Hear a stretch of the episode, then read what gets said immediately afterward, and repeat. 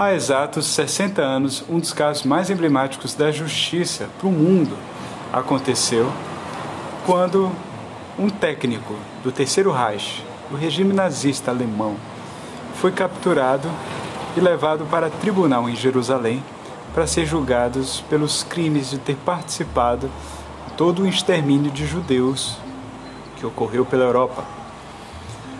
O réu se chamava Adolf Eichmann e o caso ficou conhecido como caso Eichmann. Parecia fácil no início. Bom, imaginem, julgar um nazista por seus crimes, como já havia acontecido no julgamento de Nuremberg anos antes, era, seria simples no sentido de que até temos um juízo moral a respeito dele. Imagina, um nazista que participou ativamente para essa mortandade, esse extermínio, teria de ser condenado. Só que o caso não foi nada simples de resolver. E a gente está aqui hoje falando sobre ele. Ao mesmo tempo que fala de filosofia, não é porque a gente se inventou ser advogado, ser alguém do direito. Embora, convenhamos, o pessoal do direito adora a gente. não é? Não é? E assim, a gente aproveita esse caso para pensar alguns aspectos que foram cruciais, não só para a história, do que ali ocorreria depois, das próprias, da própria emancipação, da concretização dos direitos humanos, é, de algum princípio de lei universal, de alguma compreensão de ética que extrapole, de ética e moral que extrapole os limites de um Estado, de um governo, de um povo, que possa de alguma maneira ser estabelecido para todas as pessoas ao mesmo tempo. Esse caso nos trouxe mais ativamente essa ideia de que a gente precisa pensar enquanto humanos, não apenas enquanto povos locais, em o que pode ser lei, o que é um crime, o que é aquilo, o que é o outro, quando estamos nos implicando cada vez mais num sentido conectado de sermos humanos uns juntos com os outros e nos colocarmos diante dessa questão.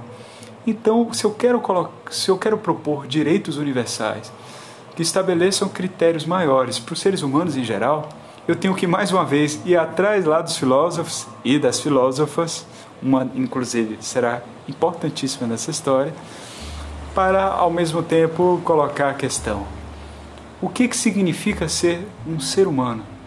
Mesmo, mesmo. O que que eu espero ao ser um ser humano? Quando eu digo que eu tenho um direito por já ser é, uma pessoa, é, o que ao mesmo tempo eu estou dizendo que existem vários pontos em mim, é, de mim e para além de mim, que deveriam ser garantidos para eu ser plenamente aquilo que eu nasci para ser, um ser humano diante de outros seres humanos. O caso Eichmann foi emblemático para isso? Sim, imagine. Alguém que era condenado contra um crime a um povo em especial foi julgado ao fim como um crime contra a humanidade. Isso é um spoiler para o desfecho da história? É, mas isso não vai deixar de ser menos interessante passar pelas, pelos pontos dessa história. Quando a gente pega e se coloca o que Eichmann propôs como a sua defesa. Ele diz assim: vocês estão me julgando pelo quê mesmo?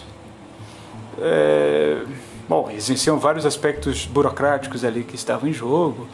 Enfim, ele é, a legalidade daquele processo, mas esse não é o nosso ponto, porque ele foi capturado na Argentina, é, não havia sido autorizada a passagem dele de saída da Argentina para Israel, enfim, esses pontos que vocês podem ver mais de direito internacional, assim, os direitos é, de exilados políticos, de asilos, enfim, de, de soberania de nações, mas para além de tudo isso, sendo os aspectos legais daquele julgamento mas dos aspectos assim que ele propôs mesmo como defesa, vamos dizer, moral filosófica do que ele enfrentou.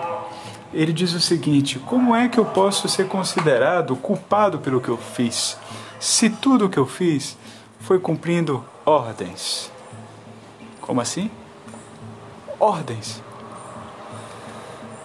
Veja, se alguém, quando é julgado, é julgado porque cometeu um crime, um crime é toda vez que eu desobedeço alguma lei do Estado que está previsto é, constitucionalmente.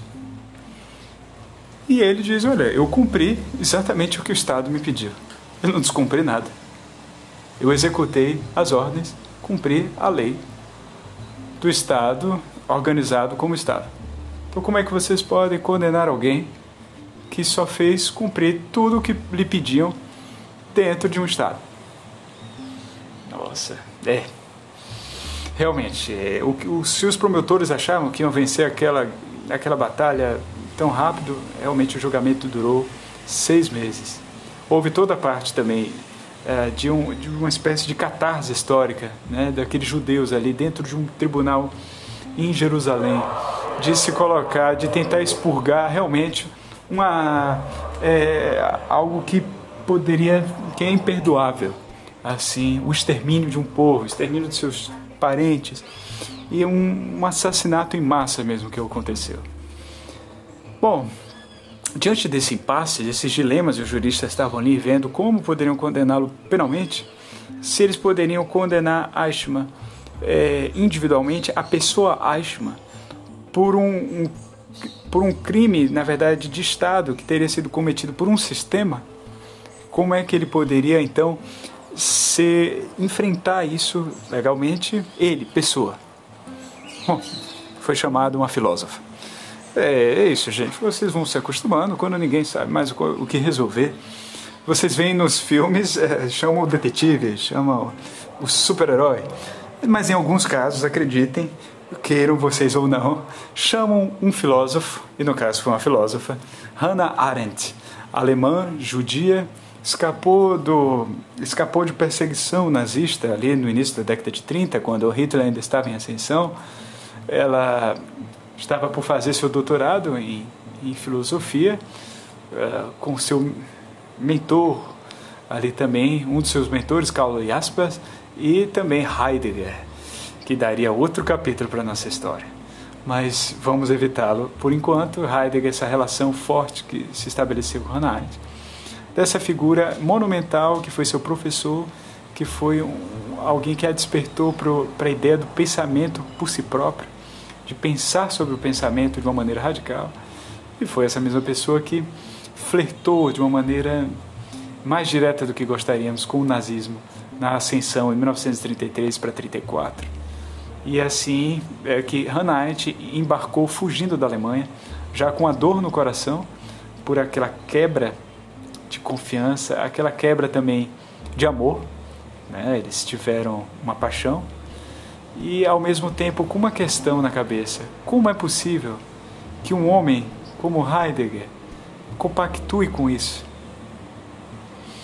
É claro, Heidegger depois mesmo vai escapar disso. É, ele diz que assim que entendeu que era o, o, o nazismo, ele saiu. Mas mesmo assim, compactuou no início. É uma lástima, uma grande cabeça do nosso século. E ao mesmo tempo ela se coloca: como é que não só ele, amigos meus compactuaram com isso. É pessoas que eu cresci junto, que é, sei lá, jogaram bola comigo na escola. Gente que é super educado, que pede licença, que, é, que abre a porta para eu passar. Pessoas que são é, né, os, os, os, cidadãos de bem mesmo, assim como se diz na expressão alemã, uma expressão alemã. Pessoas que fazem bem, que, que executam bem as suas funções que estão ali como pessoas é, civilizadas, plenamente civilizadas. Ninguém seria capaz de me dizer um palavrão na rua. Mas essas pessoas, nesse momento, estão é, articuladas com um poder que pode exterminar todos nós. Como isso é possível? Como é a passagem de uma pessoa que vai é, de, de, dessa, desse aprendizado ético-moral do dia a dia para se tornar assim o, catalisa, o catalisador também, o vetor também de um regime totalitário que seja capaz de tocar um terror na Europa inteira, enfrentar nações e tentar exterminar povos e minorias. Bom, dessa pergunta que ela se fez, embarcando então para os Estados Unidos, quando ela vai, enfim, é, se, se desenvolver mais enquanto pensamento, escrevendo, faz filosofia, que ela vai escrever um livro chamado Origens do Totalitarismo. Ela vai tentar se defrontar com essa questão: como foi possível um regime nazista? E ela ali, então, vai ser a chamada em 1960, para 61, 1961, para poder analisar o caso Eichmann em loco, por convite do jornal New York Times, coisas que vocês podem ver no filme uh, Hannah Arendt, que está in, na íntegra no YouTube.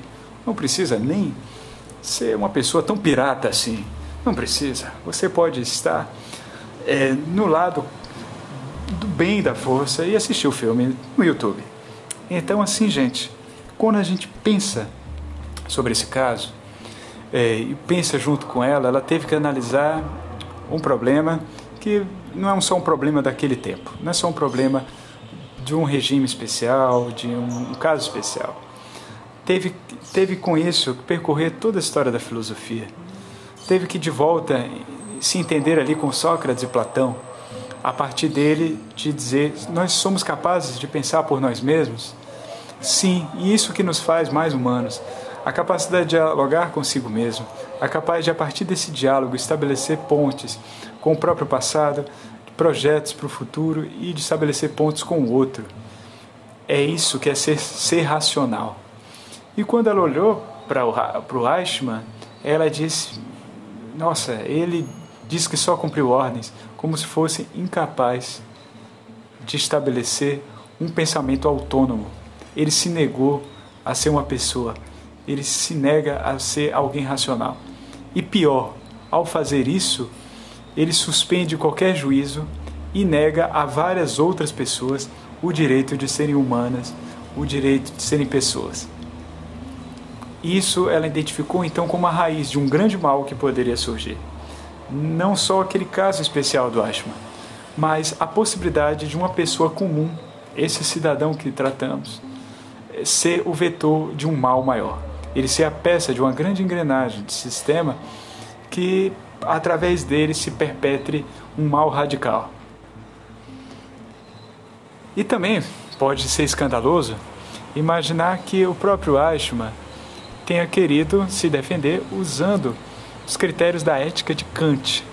Kant, esse outro alemão, mais para trás, no século XVIII, que viu a Revolução Francesa acontecendo na sua frente, que foi uma das inspirações para, para a primeira Declaração Universal do homem, ali em 1791, é quando se dizia que os seres humanos todos deveriam ter direitos. Foi a primeira dica dessa história. Mas também deveres. E na ética kantiana existe o dever como obrigação moral. Eu cumpro o dever. E não apenas por contentamento próprio, não apenas por vontade própria. Assim, eu faço algo de bem para outras pessoas, que eu faço ato, tenho atitudes é, que distingam bem o certo e o errado. Mas eu faço isso também porque eu tenho um dever. E mesmo quando não for por minha satisfação própria, mesmo que não me deixe tão feliz quanto Aristóteles dizia que a ética tinha que deixar a gente, eu cumpro isso, porque é, é um pacto que eu estabeleço com o outro de executar o melhor de mim para que essa sociedade funcione harmonicamente. E ele coloca isso como dever, essa história de dever. E eu acho, mano, estaria quase dizendo assim, é, não é, não é, não é ético cumprir o dever? Eu cumpri o dever, aquilo que a sociedade naquele momento esperava de mim. Eu cumpri. Como é que eu posso estar errado? Bom, isso é só ver um, um lado bem distorcido da ética kantiana. É que Kant estabelece como dever não apenas cumprir as regras é, ao redor. Ele, ele é muito esperto para saber que há muitos perigos de você simplesmente obedecer e acatar as ordens de um regime.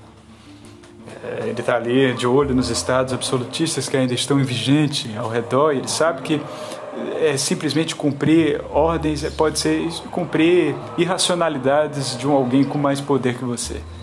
Então ele diz que o dever e a obrigação moral é, na verdade, você ser capaz de estabelecer autonomamente esse critério, de refletir sobre as leis que estão de fora, a heteronomia, e a partir disso estabelecer pelo seu próprio esclarecimento e seu tribunal de sua razão a sua autonomia.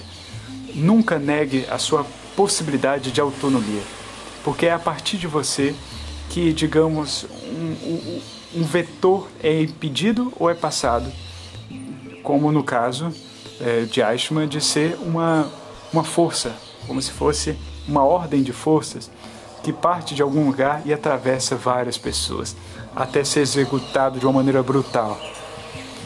Não, a autonomia tem que estar, as pessoas têm que ter a capacidade de não serem a peça é, desse efeito dominó, de ser simplesmente a engrenagem do sistema. Nós temos que ser também indivíduos. Nós e, cada indivíduo ser um ser racional que possa avaliar, ser capaz de autonomos, de criar uma lei por si próprio. E ele diz assim que a ética é você agir de tal modo que aquilo que você faz poderia ser transformado numa lei universal. Cada um de nós é um representante de humanidade. Então, o que, o que eu faço comigo enquanto humano é de alguma maneira como se eu estivesse legislando o que se deveria ser feito enquanto humanidade.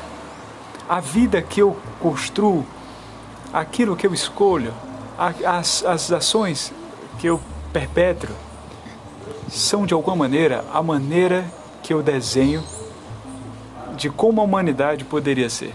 Então a chance, inclusive, da própria humanidade está comigo, está com você também, de fazer a humanidade diferente a partir de mim. E na verdade, o dever como obrigação moral, nesse sentido, vai por aí. Eu preciso, a partir de mim, estabelecer a ordem moral de um próprio, de um próprio sentido de humanidade. Então, não, jamais é simplesmente seguir ordens e deveres e usar qualquer ponto desse como escusa para executar a barbaridade que o Eichmann cometeu seria completamente impróprio. Claro, não é nenhum tipo de deveres entre todos esses deveres de Kant. E assim, para Arendt, é, o Eichmann teria perdido uma, uma capacidade de pensar. Ele era incapaz de parece, parece estabelecer um juízo de valor sobre as coisas. Não basta só eu pensar operacionalmente. Isso não é o pensar. Não basta eu saber é, ligar uma coisa a outra num papel. Não basta eu ser logisticamente perfeito, tecnicamente perfeito. Pensar é outra coisa. Pensar é como queria realmente é, Platão, como queria Pascal, pensar é alguma conexão com algo maior, com a parte mais elevada. Pela própria razão, eu posso chegar alguma parte maior, que primeiro se disse, como, como Platão diz, esse mundo das ideias possíveis, essa justiça que vai além de mim, que é que me atravessa, mas é maior do que eu, ou como Pascal dizendo que é, é, é essa parte que me leva ao infinito, que, que me aproxima mais com o alto que a gente possa chegar, que são que o ser humano pode atingir, pode ser muito mais do que isso, do que apenas um corpo juntado com ossos e músculos. Pode ser, como é, eu disse o Pico della Mirandola, é, ser a busca dessa dignidade, o ideal de ir além e quase almejarmos sermos mais próximos de uma de alguma perfeição que esteja a, além desse mundo aqui e agora. Então, pensar é buscar isso, na verdade. É um juízo de valor, não é só um juízo de fato, é um juízo de valor, em que eu valoro, que eu vejo além, que eu acredito em algo que simplesmente não é ligar um ponto a outro, somar um número a outro. Eu preciso, para ser um ser humano, que isso se torne algo algo maior dentro de mim, que eu me entenda como algo maior, para justamente ver em todos os outros essa mesma possibilidade de dignidade, essa mesma possibilidade de liberdade, essa mesma possibilidade de autonomia, de ver no, no outro esse, é, esse ideal, esse, é, essa busca por algo que todos nós juntos estamos tentando né, que é vivermos da melhor maneira possível e nos descobrirmos cada vez mais. E assim, a nossa querida Arendt, ela, claro, escreve um, um tratado sobre isso, Eichmann em Jerusalém, que vai ser uma bomba no meio público, na vida pública, e, e que ela, enfim, foi acusada de várias coisas, de passar pano para Eichmann, é, de não condená-lo propriamente, dizer que ele não era um vilão totalmente. Ela disse: Não, gente, vocês estão entendendo tudo errado. Eu não estou dizendo que Eichmann não seja um vilão. Assim, ele não é um demônio, ele não é um, um malfeitor, ele não, ele não é uma pessoa assim que a gente imagina cheirando enxofre com garras. Alguém que. Eu estou dizendo uma coisa muito pior. Estou dizendo que alguém que foi capaz de fazer o que ele fez é uma pessoa como eu você. É uma pessoa, era uma pessoa comum. Só que se recusou a pensar em algum momento. E essa recusa do pensamento foi justamente o canal para toda a barbárie que nós, nós enfrentamos. Quando muitas pessoas se recusam a pensar, não, como já disse, tecnicamente, mas pensar de verdade a si mesmo como algo maior e também o outro como uma completa dignidade que é tão humano quanto eu, é que nós quebramos. É que nós nos encontramos prestes à catástrofe. É o que ela chamou de banalidade do mal. É a possibilidade do mal se tornar banal, feito por qualquer pessoa, desde que um sistema operacionalize isso. E aí ela foi chegar para a própria questão do que é o ser humano. Sim, da condição humana. Porque nós não somos autômatos nós não podemos virar peças em engrenagem. Nós temos que conservar o nosso sentido de humanidade. E para isso, sempre mais uma vez revisitando o que, é que significa ser um ser humano. No fim das contas, o Eichmann foi condenado, ele foi considerado culpado é, e assim levado à pena de morte, pena única aplicada no Estado de Israel até os dias atuais, assim como a pena de morte, enquanto crime contra a humanidade. Desde então, isso não saiu do nosso imaginário. A gente tem que cada vez mais se pensar é, globalmente como seres humanos, porque cada vez mais estamos conectados desse modo. Então, mais uma vez, para nos entendermos assim, só entendendo o que é que é o ser humano.